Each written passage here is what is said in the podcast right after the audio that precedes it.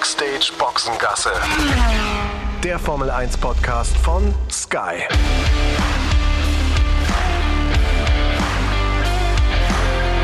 Mit Sascha Roos, Peter Hardenacke und Sandra Baumgartner.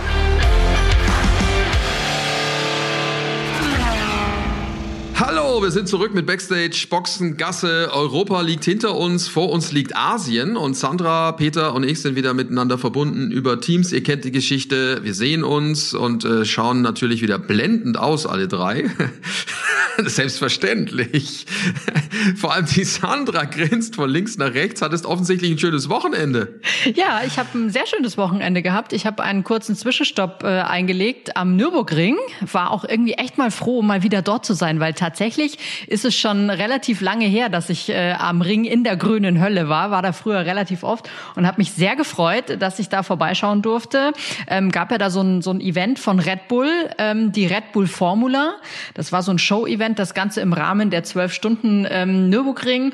Und da waren sehr viele wunderschöne Formel 1 Autos am Start mit sehr vielen namhaften Fahrern. Und ich habe mich da ein bisschen getummelt, ähm, unter anderem Sebastian Vettel getroffen der sich mal wieder in den Boliden gesetzt hat, das Ganze in den RB7, in die Kinky Kylie und mit der ihre Runden äh, seine Runden gedreht hat über den äh, über die die Nordschleife auch und das ganze wir kennen ja Sebastian Vettel im Moment ne umgerüstet auf äh, so ein synthetisches Benzin also schön nachhaltig unterwegs und ich habe ihn natürlich vor allem auch gefragt ähm, ob er denn jetzt einen Unterschied merkt ne was so die Leistung angeht weil ist ja eine große Frage. Und er sagt, nee, überhaupt kein, äh, kein Unterschied zu merken. Die Kinky ist genauso kinky, wie sie noch 2011 war.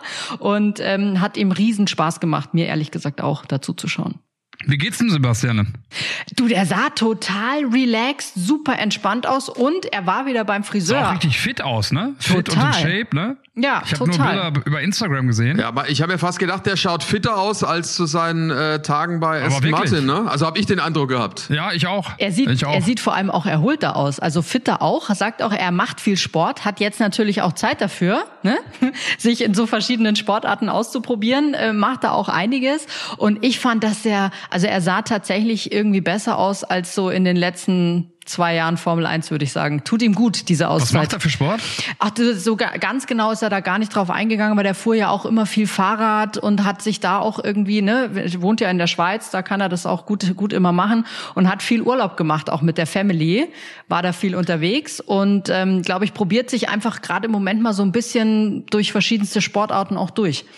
Ja, mit dem Timo macht er viel, hab ich, äh, der Timo hat mir das erzählt, dass äh, er mit dem Timo viel Rad fährt und so. Also die haben da äh, eine kleine Rad Radfahrgemeinschaft gegründet, Timo Glock, äh, unser Experte und er. Und was du sagst mit der Familie, auch das habe ich gehört, er ist ja da mit, mit dem Wohnmobil mit denen viel unterwegs. Ne? Also äh, nachdem er in den letzten Jahren in der Welt unterwegs war, fährt er jetzt und in tollen Hotels war, äh, fährt er mit dem Wohnmobil mit der Familie durch durch Europa ne? und zeigt denen auch ein bisschen was. Finde ich echt. äh, Also wenn man die Zeit hat und das Geld hat und die Möglichkeiten hat, finde ich das jetzt gerade als Familienerlebnis. Ich meine, ich habe ja auch zwei Kinder, finde ich das schon toll, ähm, wenn man sowas machen kann und seinen Kindern dann auch zeigen kann. Ja, finde ich auch mega. Und ich meine, er hat ja jetzt auch alle Zeit der Welt dafür, ne? Weil er, klar, er hat so bestimmte Projekte, die er irgendwie nachverfolgt, hat er jetzt auch schon angeteased, dass wir auch in der Formel 1 von ihm was sehen werden in Japan auf jeden Fall. Ähm, aber hat einfach, glaube ich, bisher seine Zeit so genossen und sagte auch selber, dass er irgendwie das Gefühl oder zuerst dachte, wenn er jetzt aufhört und du auch nicht mehr dieses regelmäßige, strenge Trainingsprogramm hast, dass er dann so ein bisschen ansetzen wird, weil man isst ja dann auch ganz gerne mal ganz gut und so. Und da ist er ja auch schon ein, ähm, ein, ein Freund davon, auch von gutem Essen und war selber tatsächlich überrascht, dass er so gut in Shape ist und das irgendwie mit seinem Sportprogramm auch so hinkriegt. Wir haben uns dann lustigerweise noch unterhalten über ein kleines äh, italienisches Lokal in Ascona, also in der äh, am Lago Maggiore, weil ich ja da auch die Zeit verbracht habe ähm, nach Monza und wir tatsächlich ähm, oder ich auch in einem Lokal essen war in Ascona, in dem er früher auch sehr gerne hingegangen ist und da gibt's immer so so riesige, also das ist so so Family Essen, ne? Die stellen dir einfach so einen riesen Pott Nudeln irgendwie auf den Tisch und da bedienen sich dann alle und da schmeckt's auch sehr gut. Also und da hat er sich sofort dran erinnert und ähm, ja, also ist dem ist dem guten Essen schon auch zugetan, sieht man ihm aber nicht an momentan. Sag mal, und vermisst er die Formel 1 äh, genauso wie wir ihn vermissen in der Formel 1?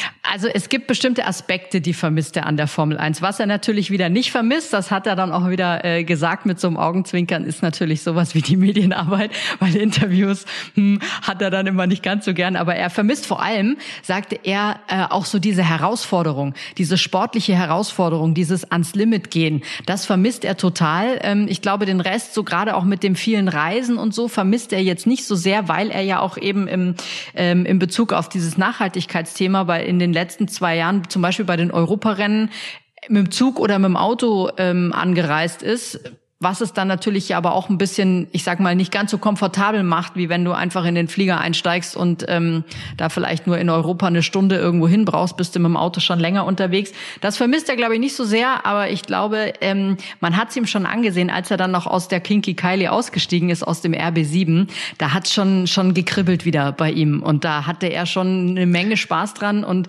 glaube ich auch so dieses dieses einfach mit so einem Auto am Limit zu fahren, das vermisst er, glaube ich, am meisten. Soll ich mal eine These aufstellen? Klar. Wie wär's denn, wenn, äh, wenn Andreas Seidel den Sebastian wieder überzeugen könnte, zurückzukehren in die Formel 1 und Vettel sein Comeback macht bei beim Audi-Projekt? Weißt du irgendwas, was wir nicht wissen? Nee, aber warum, warum nicht? Ich meine, wir standen ja jetzt zuletzt äh, zusammen, Sascha, auch äh, mit mit einem Kollegen, äh, der den Sebastian ja auch hier und da mal trifft und der auch schon gesagt hat, ja, der vermisst das schon irgendwie, auch was Sander gerade sagt, Formel 1, Herausforderungen und so weiter. Und wer weiß, ich meine, er ist ja auch noch im besten, im besten Alter und so fit, ähm, wie er jetzt auch ausgesehen hat. Und wenn der Spaß nach wie vor da ist, wer weiß, also sag mir mal bessere Namen für, für das Projekt gibt's ja eigentlich nicht. Ähm, und denen dann wieder zu überzeugen, vielleicht klappt das ja.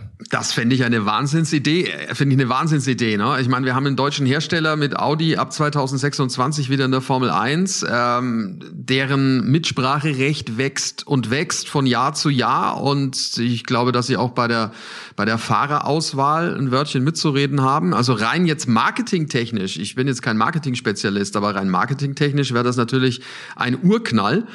Äh, vielleicht auch vergleichbar mit, mit Mercedes, mit dem Comeback, ja, der Silberpfeile, als man äh, Michael Schumacher da reingesetzt hat. Und der war ja, äh, wie alt war er, 40, ja, als er zum Comeback kam.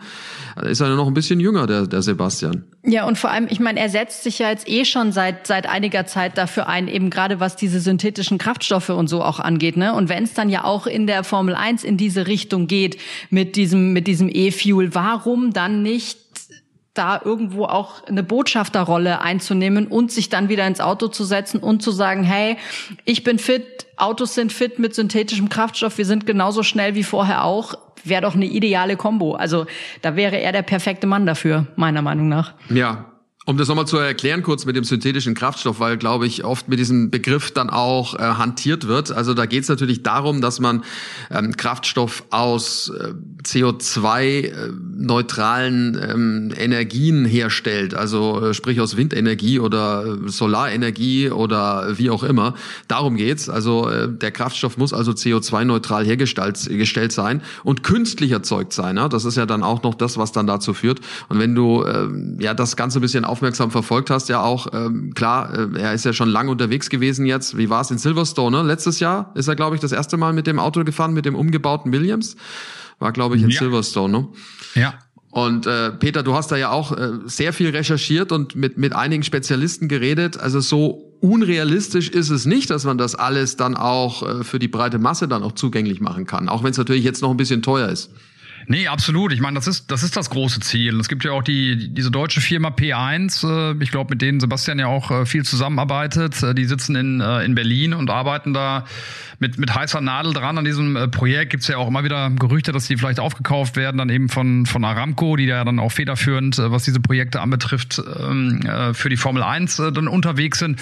Also das ist, das scheint ja realistisch zu sein, wenn du das auch hörst, was, was Experten sagen, ähm, dass, dass da was kommt und das auch nicht mehr allzu lange dauern wird. Und dann würde die Formel 1 natürlich da auch eine, eine große Vorreiterrolle spielen ähm, in Sachen in Sachen Fortschritt und auch neue Technologien anzukurbeln, die dann weltweit ähm, auch genutzt werden können. Also das ist mit großer Spannung zu verfolgen. Letztendlich äh, tun wir uns ja auch schwer, dann da, sage ich mal, in die heiligsten Hallen zu kommen, um das mal zu sehen, wie das wie das gemacht wird, weil da ja auch ähm, sich keiner so richtig in die Karten schauen lassen möchte. Aber da wir sehen es ja auch an Sebastian, äh, an an den äh, Projekten, die er da ähm, die er da startet mit seinem alten Williams oder jetzt eben auch mit dem Red Bull, wenn der auch umgebaut war dass, äh, dass da ordentlich Bewegung äh, schon drin ist und warum sollte man das nicht schaffen bis 2026? Das ist das große Ziel, das hat man sich ja auch wirklich mit auf die Regularien äh, ähm, geschrieben. Warum sollte man das nicht schaffen? Also ich glaube das schon, äh, weil das, was sie sich vornehmen, das kriegen sie ja dann auch eigentlich hin in der, in der Formel 1. Und wie gesagt, da sind viele Firmen daran, äh, das, das voranzutreiben. Aramco und eben P1 aus, aus Deutschland äh, sind mal zwei, die mir da jetzt so einfallen. Und äh, Sandra, das war ja nicht nur der Sebastian, der mit seinem Auto da unterwegs war. Ich habe das ja auch auf Ralf Instagram da, ne? äh, verfolgt. Ja, Ralf war dabei, ne? Der ist sein BMW gefahren, den er Wann war's? Na, vor zwei Jahren war's. War es genau, vor zwei Jahren in vor Österreich? Vor zwei Jahren, ja. War vor zwei Jahren, ne? Ja. Genau, da ist er in Österreich mit dem, äh, nee, letztes Jahr letztes war's. Jahr. Letztes Jahr war es. Echt, war das letztes Jahr? Jahren. Letztes Jahr. Kommt mir so lange nee, nee, her vor. Ich mich doch gut. Ja, ja, natürlich, Boah, da haben wir ja Camping. ja, ja, genau, da war er ja ganz aufgeregt, als er bei uns dann, äh, wir haben da ja Camping gemacht mit ihm zusammen, der Peter und ich, und da war, also, so aufgeregt habe ich ihn also selten erlebt, ja. äh, wo er die Zeiten studiert hat. Also, die Zeiten, die Zeiten, habt ihr die Zeiten gesehen? Äh, ja. Ich war schneller als die, als die Jungs da hier. er ist ja äh, genau. sonst relativ schwer zu begeistern für Dinge, aber ja. da äh, war er doch hin und weg. Aber das da hat sich tatsächlich emotionalisiert. Das hat sich jetzt tatsächlich an diesem Event auch so durchgezogen, weil da waren ja also Ralf war natürlich da, es war ja äh, Sebastian da, aber es waren ja noch viele viele mehr da. Auch Gerhard Berger ist wieder ins äh, ins alte Formel 1 Auto eingestiegen, ähm, Jos Verstappen auch und du sahst den allen an, die sind da ausgestiegen, die hatten ein Grinsen von einem Ohr bis zum anderen im Gesicht, weil die alle einfach tierisch Spaß daran hatten, mal wieder ähm, da zu fahren und bei Gerhard Berger fand ich so ein bisschen bisschen lustig, weil er schon auch gemeint hat, ja, also ist ja jetzt doch schon über 30 Jahre her und also der Rennanzug, der passt nicht mehr so gut und in den Sitz komme ich auch nicht mehr so richtig gut rein, aber wenn ich dann mal drin bin, dann macht's richtig Spaß. Und ich muss tatsächlich sagen, was für mich schon auch so ein Gänsehautmoment war, ähm, war Matthias Lauder zu sehen, im Ferrari seines Vaters auf der Nordschleife unterwegs. Also da, da haben sich bei mir echt alle Härchen äh, aufgestellt. No, das, das passiert war, jetzt schon, wie du es erzählst, ja, bei mir. Äh, das ist äh, bei mir auch schon wieder, ehrlich gesagt. Das war wirklich ein, ein unfassbarer Moment, wo du zuerst brauchte ich auch mal so ganz kurz, um zu realisieren, was passiert denn da jetzt gerade eigentlich? Weil du bist da in diesem Event und klar, es sind viele tolle alte Autos dabei, viele tolle Fahrer, aber dann einfach dieses, ja, da fehlen mir fast jetzt schon die Worte, ne? Merkt ihr, dieses, dieses, diesen Moment zu, zu erleben, in diesem Ferrari Matthias Lauda auf dieser Strecke, das war, das war Wahnsinn.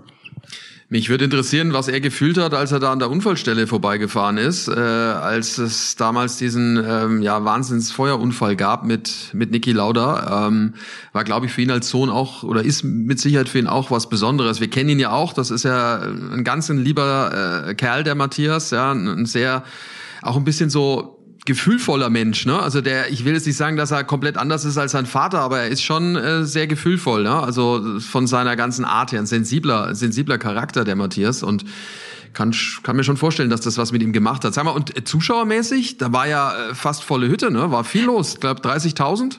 Da war total volle Hütte. Und die haben das natürlich auch clever gemacht, weil die haben natürlich ähm, wie gesagt, das eingebettet in den Rahmen dieses Zwölf-Stunden-Rennens am Nürburgring. Und da gab's halt eben auch diese Kombi-Tickets. Also, dass du halt im Prinzip ein Ticket hattest für die zwölf Stunden Nürburgring, aber auch für dieses Red Bull-Event, was hauptsächlich in der Müllenbach-Schleife ähm, stattgefunden hat. Da war dann auch so ein kleines Fahrerlager aufgebaut und da war komplett volles Haus. Und die Leute ehrlich gesagt, sie haben mir ein bisschen leid getan, weil sie wollten natürlich dabei sein und sie wollten hautnah dabei sein und haben da in der prallen Sonne bei 29 Grad wirklich ausgeharrt, vier Stunden lang. Und es war dann schon so arg, dass ähm, an diesen ganzen Ständchen da, wo, ähm, wo man so Essen und Trinken kaufen kann, ich glaube, nach zwei Stunden Wasser war schon ausverkauft, äh, gab es nicht mehr. Und ähm, die hatten da wirklich ähm, zu kämpfen, auch mit der Hitze. Die Menschen, die dort waren, haben sich davon aber nicht abhalten lassen. Es war eine bombastische Stimmung. Also hat man auch gemerkt, immer wenn da auch ein Auto rausgefahren ist auf die Strecke, war auch im Endeffekt egal, welches Auto es war, wurde gejubelt und äh, Pfeifkonzert, also im positiven Sinne Pfeifkonzert. Ne? Und da war echt eine riesen, riesen, riesen Stimmung ähm, dabei. Und das war wirklich schön zu sehen, dass, äh, dass es möglich ist, auch sowas ähm, auf die Beine zu stellen, weil es natürlich auch ein mega Orga-Aufwand. Ne? Du musst die ganzen Autos herbekommen, du musst die ganzen Fahrer dazu ähm, herbekommen und, und das dann irgendwie so hinzukriegen, fand ich, war eine, eine super Geschichte, hat auch irgendwie wieder so ein bisschen die Aufmerksamkeit auf den Motorsport in Deutschland gelenkt, ähm, fand ich rundum eigentlich wirklich eine wirklich tolle Geschichte. Ja, und zeigt natürlich auch, dass die Motorsportbegeisterung in Deutschland definitiv ja da ist. Und äh, klar, die Frage ist, wann gibt's wieder einen deutschen Grand Prix? Äh, Gab es schon lange nicht mehr. Ähm, 2020 ist der Nürburgring eingesprungen in dieser Corona-Geschichte und äh, man hat dann dieses Event mit wenigen Zuschauern äh, dann durchgezogen. Und das ist ein Riesenthema logischerweise. Und äh, das ist auch ein Thema bei uns, bei Sky im Übrigen am kommenden Wochenende im Rahmen des großen Preises von Singapur.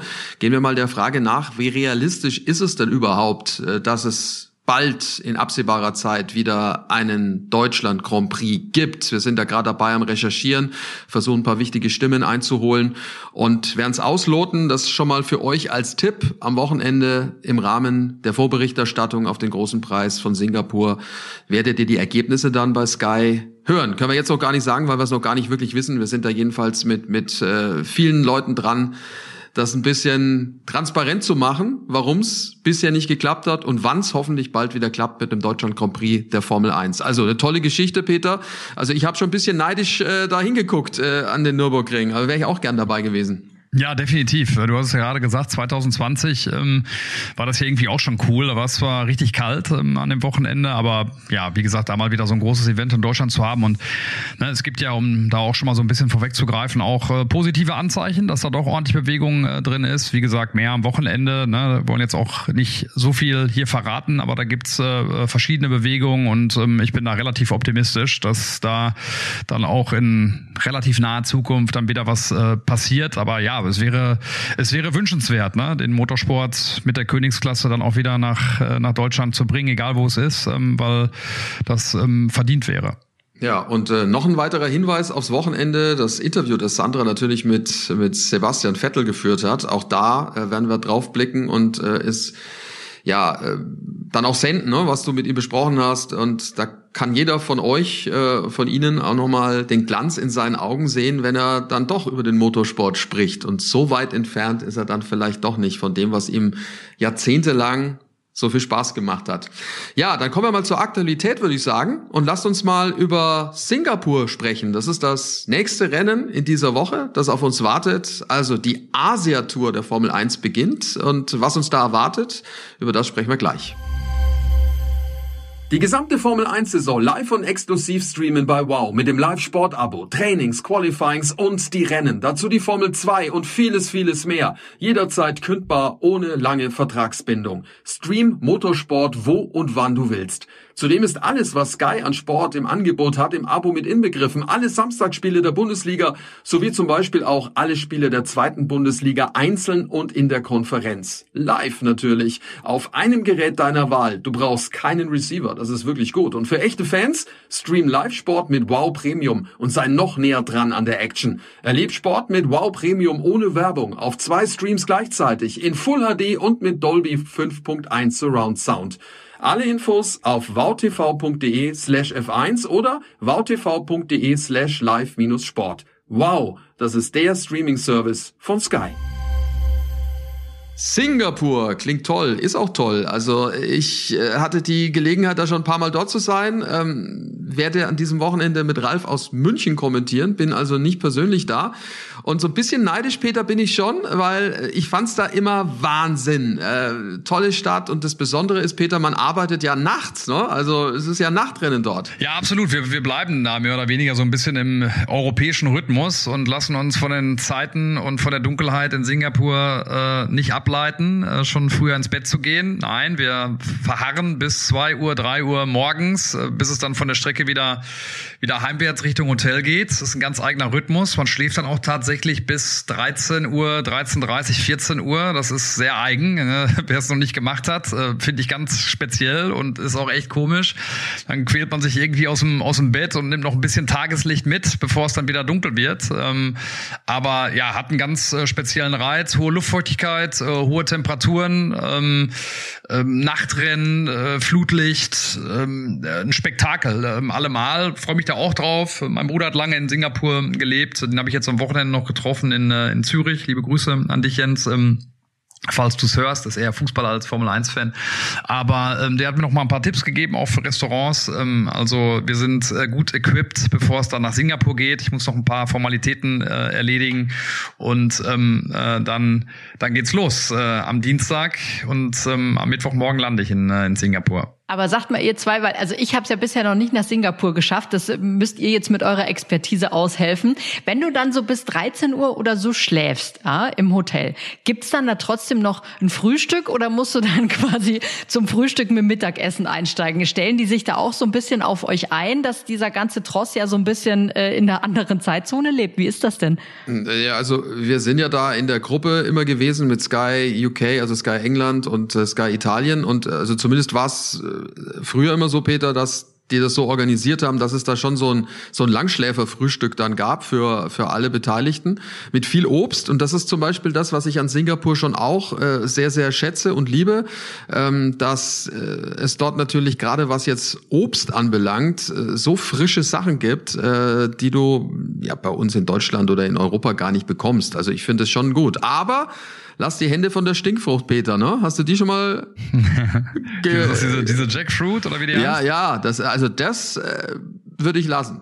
Die hat heißt ja, nicht gibt's- die umsonst so und die schmeckt auch. auch, schmeckt auch widerlich, ne? Ich habe die noch nie probiert. Ich hatte das jetzt mit den äh, mit mit dem Obst gar nicht so auf dem Zettel. Also äh, Sandra, ich kann mich nur an letztes Jahr erinnern, das Frühstück war jetzt nicht so der Kracher. Wir sind dann meistens rausgegangen Richtung Richtung Pool. Da gab es dann eine Terrasse und haben dann das ein oder andere Mal äh, Club-Sandwich gegessen. So viele davon, dass du es dann irgendwann nicht mehr sehen kannst und du nur denkst, boah, jetzt erstmal, äh, also ich liebe ja eigentlich äh, Club-Sandwiches, aber äh, da ist es dann irgendwann so, dass du denkst, boah, jetzt mal wieder ein schönes Vollkornbrot mit, mit Rührei oder sowas, äh, wäre auch nicht schlecht. Ähm, ja, also das ist dann eher so der, der Snack, den man sich dann gönnt, wenn man, äh, wenn man wach wird und einen Kaffee, ähm, bevor es dann, wie gesagt, äh, an die Strecke geht. Und abends ist es tatsächlich auch gar nicht so einfach, ähm, weil eigentlich, wenn wir dann von der Strecke kommen, dann ist auch in Singapur lustigerweise oder pikanterweise alles dicht. Also die reagieren auch als, als Weltstadt, sage ich jetzt mal, ähm, als Metropole, nicht darauf, dass da ein Formel-1-Event stattfindet. Nein, da ist alles äh, geschlossen. Wenn wir von der Strecke kommen, da kriegst du eigentlich nichts mehr. Äh, wenn du Glück hast, dann noch was im Hotel, Club-Sandwich zum Beispiel oder ein Burger. Ähm, aber meistens musst du dann schon gucken, dass du irgendwie an der Strecke dann so gegessen hast, dass du, ähm, dass du ausgesorgt hast für den, äh, für den Abend. Wie viel Uhr ist es dann nochmal so? Drei Uhr nachts oder so, ne? Ja, wenn du nach Hause kommst, ist so, so zwischen zwei und halb vier. Ja. Jetzt über das ist natürlich Tage. dann auch, das ist natürlich auch so ein Ding, weil du gerade sprichst, dass man in der in der deutschen Zeit dann irgendwie bleibt. Das ist für den Organismus auch gar nicht so einfach, weil äh, du siehst, wie du schon vorhin erwähnt hast, nur ganz kurzes Tageslicht. Ne? Also da geht die Sonne auch relativ zügig dann unter. Das finde ich das Schlimmste eigentlich. Ja, eben, das wollte ich gerade sagen, dass du halt vielleicht nur vier Stunden Sonnenlicht hast, so eigentlich. Das klingt jetzt im ersten Moment so, naja gut, also wie schlimm ist denn das? Also ich finde schon, also mich, das ist das Einzige, was ich immer ein bisschen schon, komisch ne? fand. Allein irgendwie nicht, weiß ich nicht, zwischen sieben und neun oder sowas jetzt irgendwie aufzustehen, sondern Ja. wirklich auf die Uhr zu gucken und du denkst 13.30 Uhr äh, und du stehst jetzt gerade irgendwie auf. Das ist schon, das ist schon, hat schon so ein, das hat schon so ein, so ein, so einen faden Beigeschmack dann irgendwie auch. So richtig wohl in seiner Haut fühlt man sich nicht. Äh, wahrscheinlich äh, liegt das noch von der, von, von den Kindheitsbeinen an, wenn die Mutter hinter einem stand, morgens ab halb neun, raus aus dem Betten, so ungefähr, dass du denkst so, oh nein, 13.30 Uhr, äh, ganz tief im Unteren äh, sehe ich den erhobenen Zeigefinger meiner Mutter, aber es ist tatsächlich äh, nicht anders zu lösen, weil ähm, sonst schaffst du es einfach auch nicht, da abends gut durchzuhalten. Ähm, Nee. Aber ist schon, wie gesagt, ist schon, ist schon sehr, ist schon sehr eigen. Ja, die Strecke feiert ja jetzt ihren Geburtstag. Ne? 2008 äh, ist das erste Mal äh, fertiggestellt worden. Was heißt die Strecke der, der Grand Prix an sich? Also so ein, so ein, so ein kleines Jubiläum. Ähm, zum 15. Mal wird er ausgetragen. Ähm, eigentlich, wobei, stopp. Corona. Corona gab es ein paar, Ja, gab es ein absolut. paar ähm, Rennen, die nicht stattgefunden haben. Aber vor 15 Jahren, also das erste, äh, vor vor 15 Jahren das erste Mal, dass man da fuhr. 2008 sozusagen. Und die Strecke wird ein bisschen modifiziert werden. Zwischen äh, Kurve äh, 16 und 19 gibt's jetzt eine Gerade. Also für diejenigen, die die Strecke vielleicht so im Kopf haben, das war ja dann immer diese Passage, wo es unter der Tribüne hindurchging, wo dann auch auf der einen Seite in diesem kleinen äh, Bay, in diesem äh, Wasserbecken äh, ein Fußball, ein Fußballplatz ist. Da fährt man also jetzt nicht mehr unter der Tribüne durch, sondern man hat eine Gerade drin und da bin ich auch mal gespannt, was das dann für Vorteile oder Nachteile bringt. Also man erhofft sich da noch weitere Überholmöglichkeiten. Ob es dann auch wirklich so kommt, ähm, ist äh, ja steht auf einem anderen Blatt Papier. Äh, es ist natürlich schon auch ein Rennen, das in der Kritik steht. So so ehrlich muss man auch sein, weil es gerade was die die Nachhaltigkeit anbelangt, äh, da wird natürlich sehr viel hin und her transportiert an Beton.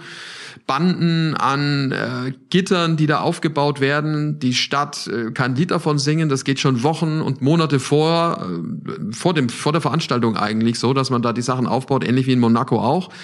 Und dann natürlich auch das Licht, die ganzen Scheinwerfer, die man da hat, die man da ähm, ja, in, in, in Szene setzen muss. Äh, wobei auch da hat man umgestellt äh, jetzt. Das wird jetzt auch mit ähm, nachhaltiger Energie betrieben. Also zumindest ist das der Ansatz. Ob es dann wirklich so ist, werden wir sehen. Aber zumindest ist das, was man sich auf die Fahnen, wie es immer so schön heißt, äh, War letztes Jahr auch geschrieben schon hat. so, oder? Ey, war letztes Oder Jahr auch schon so. Jahr jetzt? Nee, nee, nee, nee, nee, Ja, war genau, schon auch so, aber äh, ja. Das ist, das ist eine Nummer. Ich habe übrigens gerade mal in der Historie geblättert und ihr kommt, also da kommt kein Mensch drauf, glaube ich, wenn man es jetzt nicht liest. Oder man ist ein totaler Freak. Entschuldigung, vielleicht der ein oder andere von euch, der jetzt zuhört, ist es. Aber äh, mich hat's gerade erstaunt. Wisst ihr, wer den Rundenrekord äh, hält? Also den die schnellste Rundenzeit während ähm, des Kevin Rennens. Magnussen. Ne. Peter, du Freak. Ja. Kevin ja, ja, Magnussen. hab's, ich hab's, ich hab natürlich wusste ich es, äh, weil No. ich äh, weil ich tatsächlich im letzten Jahr gelesen hatte. Ja. Und das ist mir so im Kopf geblieben. Und da hieß es damals schon, dass es eine Strecke ist. Mein Gott, da haben wir ja auch so auf die dieses Duell geschaut, Mick gegen äh, gegen Kevin Magnussen. Und äh, na, das da wusste ich oder beziehungsweise da hieß es schon, ja, da ist er echt ganz gut. Das ist eine Strecke, die er richtig gerne mag. Äh, und deswegen wusste ich das. Also komm bitte mit etwas schwierigen und äh, anspruchsvolleren Fragen um die Ecke, Sascha. Nämlich hier. Peter, was Sascha, ist denn da recherchier ist ja unglaublich. Ja, Schöner- also aus dem Jahr schöner Formel 2018. 1 geworden. Ja, nein, das war 2018 aus dem aus dem Jahr, da ist das ja äh, dieser Rekord. Der wird aber jetzt fallen, weil äh, wir haben ja jetzt eine andere Strecke, ne? Also Ja, schnellere er- Strecke, ne? Wird er wird er den Rekord nicht halten können, ne? Ähm, Wer weiß. Naja, glaube ich nicht. Außer es regnet. Ja, also Fakt ist jedenfalls, es ist ein, es ist eine tolle, äh, tolle Strecke, die ja, war das erste Nachtrennen, ne? Auch das muss man mal sagen. Das erste Nachtrennen in der Formel 1. Äh, Vorreiter, was das anbelangt. Ein großes Spektakel. Und ist irgendwie ja auch das Heimrennen von Red Bull, also mal wieder eins. Die haben ja ganz viele Heimrennen. es ist, ist so. Spielberg natürlich, dann wenn sie in Silverstone sind. Und da auch. Warum? Ja, weil die Marke Red Bull aus Thailand kommt und äh, das ist nicht so weit weg. Demzufolge äh, ist es für die auch ein Heimrennen. Ich glaube, dass die Eigner, die Eigner Familie von Red Bull, dass die da auch wieder da sein werden. Das war in den letzten Jahren zumindest so. Könnte ich mir auch vorstellen, ja. Aber die zittern ja tatsächlich auch ein bisschen jetzt vor diesem Rennen. Ne? Also Helmut Marko noch in den Ohren habend in Monza nach dem Rennen, nach dem zehnten Sieg in Folge von Max Verstappen, hat er gesagt, ja, das wird jetzt noch mal eine Zitterpartie da für uns in, in Singapur. Ich glaube, weil sie vor allen Dingen auch Mercedes da auf dem Zettel haben, äh, glaube ich zumindest, weiß ich nicht. Aber auf jeden Fall sieht man das noch mal, sieht man das noch mal relativ, relativ eng jetzt die Geschichte. Bin gespannt. Aber ich finde das irgendwie also total. ich glaube auch, dass der Mercedes, ja, bitte Sandra, entschuldige bitte. Alles gut, sag du zuerst. Ja, also ich, ich wollte auch gerade sagen, also das könnte eine Strecke sein, die Mercedes wirklich liegt. Also wenn man jetzt mal so ein bisschen guckt und die Aussagen auch so ein klein wenig nochmal sich durch den Kopf gehen lässt, Toto Wolf, der in Sanford ja schon gesagt hatte, dass man im Rennen underperformed hat, das hätte man deutlich besser machen können. Also diese, das Streckenlayout könnte Mercedes liegen, glaube ich. McLaren übrigens auch und auch Aston Martin wird wieder äh, eine Rolle mitspielen oder vorne mitspielen. Bei Ferrari bin ich mir nicht ganz so sicher. Ich glaube eher nein, aber äh, lassen wir uns mal überraschen. Sandra, sag, bitte. Sag mal, habt ihr das, habt ihr das auch gehört, dass es äh, eine neue FIA-Direktive geben wird ab Singapur, was äh, die Flexi-Wings anbetrifft, ähm, um das nochmal, um das noch mal so ein bisschen einzu, einzunorden ähm, und spekulativerweise heißt es auch, dass Aston Martin ja irgendwie schon seit seit Wochen sich darin übt, äh, eben genau diese FIA-Direktive, die jetzt kommt, einzuhalten und vielleicht deswegen auch ein bisschen bisschen eingebremst wurde, was die Zeiten anbetrifft. Ähm, ich bin gespannt, welchen welchen Output das haben wird, ähm, ob das noch mal den einen oder anderen Gewinner oder Verlierer geben wird, kann es gerade gar nicht gar nicht einschätzen.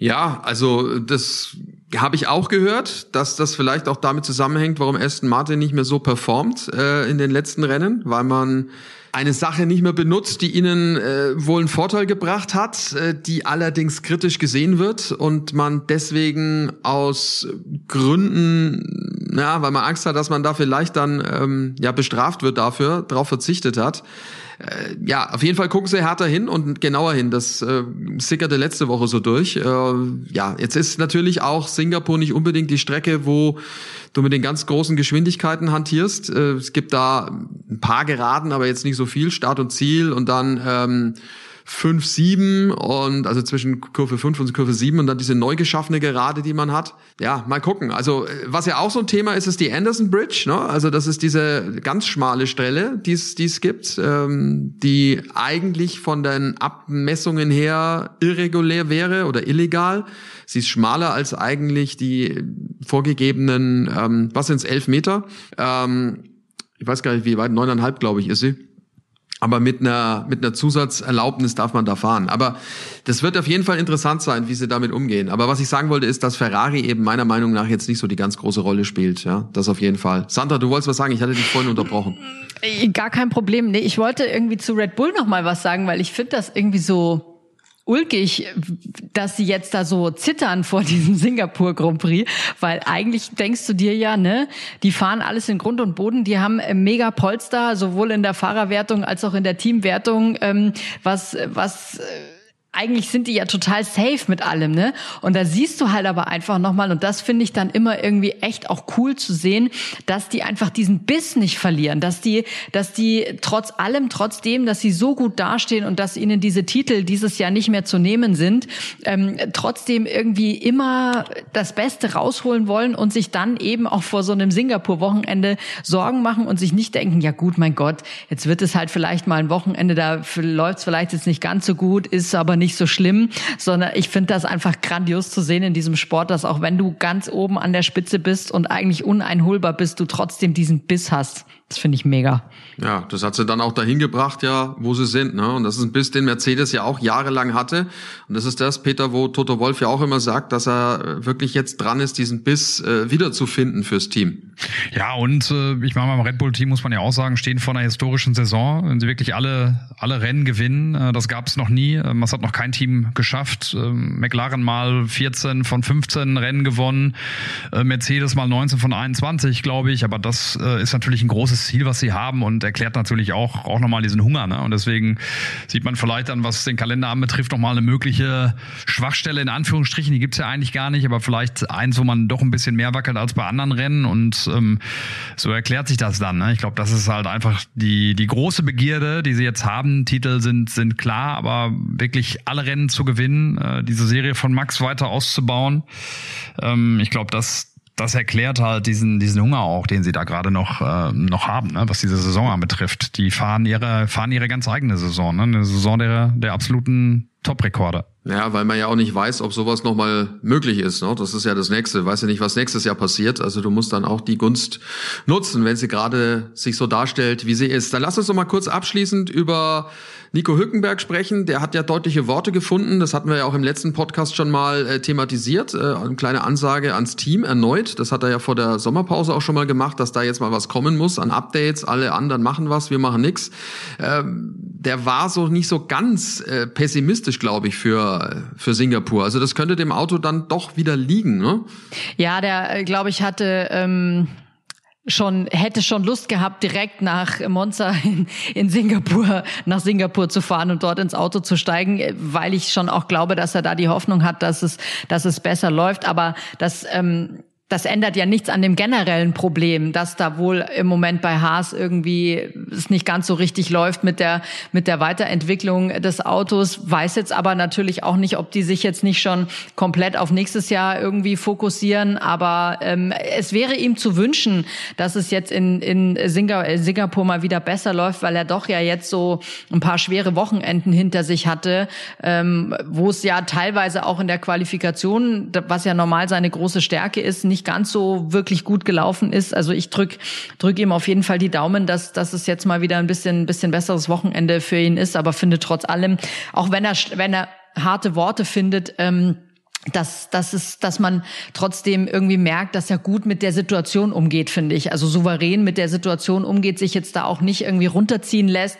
wenn es jetzt gerade mal irgendwie für ihn nicht ganz so, ganz so gut läuft. Also ich finde, er managt das für, von, von seiner Persönlichkeit her aus wirklich gut absolute Leaderqualität, ne? Das muss man ja auch sagen. Also er bringt die Leistung und äh, ich denke mal, das, was er ja auch nach, nach außen äh, äußert, ne, äh, dass er Upgrades äh, einfordert für, für das Team, für die Autos, dass er das auch intern tun wird. Ähm, ne? Ich glaube ja, dass, dass sie da ja dann irgendwie mit ihm auch jemanden haben, der, der vorangeht. Ähm, und ich finde, das füllt er eben auch gut, gut aus. Ne? Äh, und ich finde, dass es auch glaubhaft ist. Ähm, und ich meine, er ist so gut äh, zurückgekommen, wie wir es alle nicht gedacht hätten und will natürlich jetzt irgendwie auch, dass dass man das auch mal an einem Sonntag sieht und nicht immer nur am Samstag, ah, Qualifying ist ja super, gehört dazu den Top 3, Top 5 äh, des Feldes, aber ja gut, sonntags geht halt nicht viel, weil das Auto, ihr wisst schon.